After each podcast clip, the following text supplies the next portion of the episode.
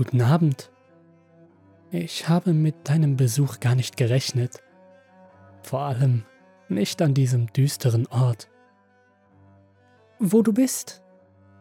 Das kann ich dir leider nicht beantworten, denn darüber musst du dir selbst Gedanken machen.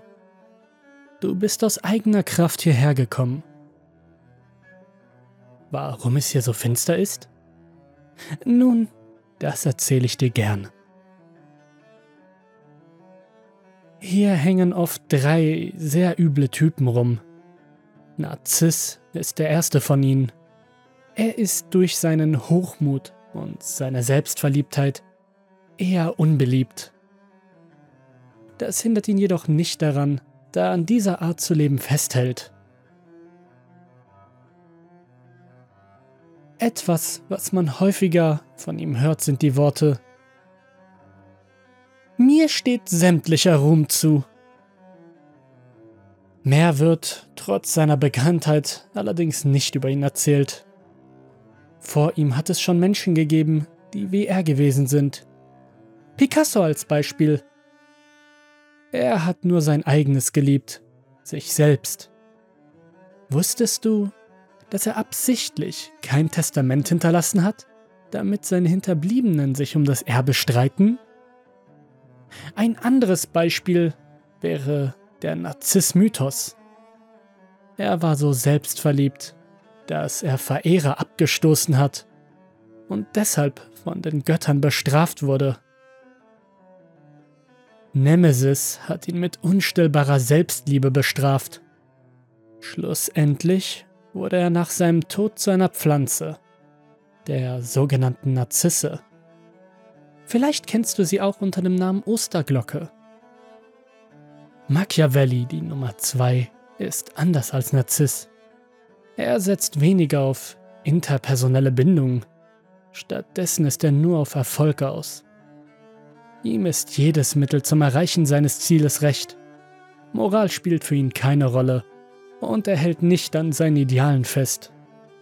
Bewundernswert an ihm finden viele seine Realitätsangepasstheit. Es weiß, was Leute hören wollen und passt sich dem an.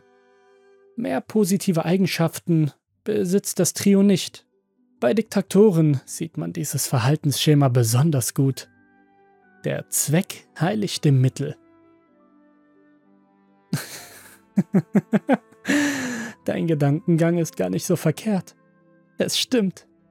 Ich rede über die dunkle Triade der Persönlichkeit. Warum ich dir davon erzähle? Ich möchte, dass du die Motive der Menschen verstehen lernst, wenn sie außerhalb der gesellschaftlich anerkannten Norm handeln. Die Auslöser ihrer Handlungen. Sie meinen es nicht böse, doch ihr Charakter ist verdorben durch den Narzissmus den Machiavellismus und der subklinischen Psychopathie.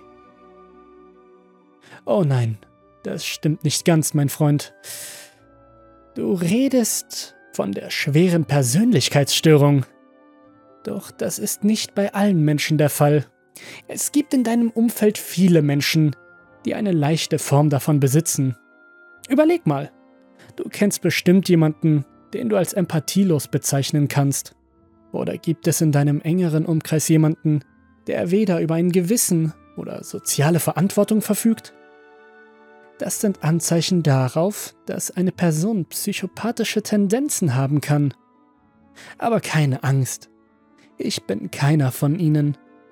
Oft sind es Menschen in Führungspositionen. Es ist bekannt, dass etwa 4% aller Geschäftsführer diese Veranlagungen haben. Im Vergleich dazu hat nur etwa ein Prozent der Gesamtbevölkerung diese Tendenzen. Ist dir klar, warum es so ist? Richtig.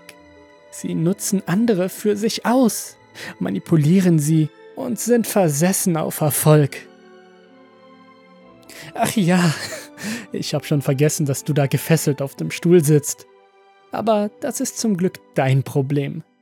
Deine eigene Schwäche ist schuld an dieser Situation. Diese Schwäche hat dich angreifbar gemacht. Übrigens, ich hab dir etwas verschwiegen. Alle Persönlichkeitstypen, die ich dir genannt habe, sind auch in dir. Einer mehr, der andere weniger.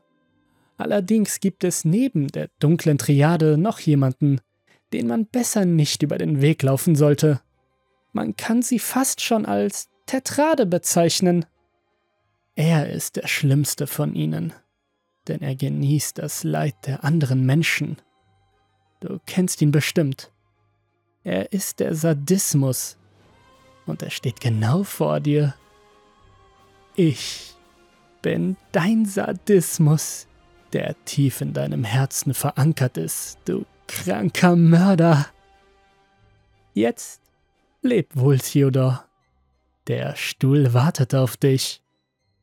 Sie werden dich niemals vergessen, denn du bist einer ihrer bekanntesten Mörder. Du bist Theodore Robert Bundy.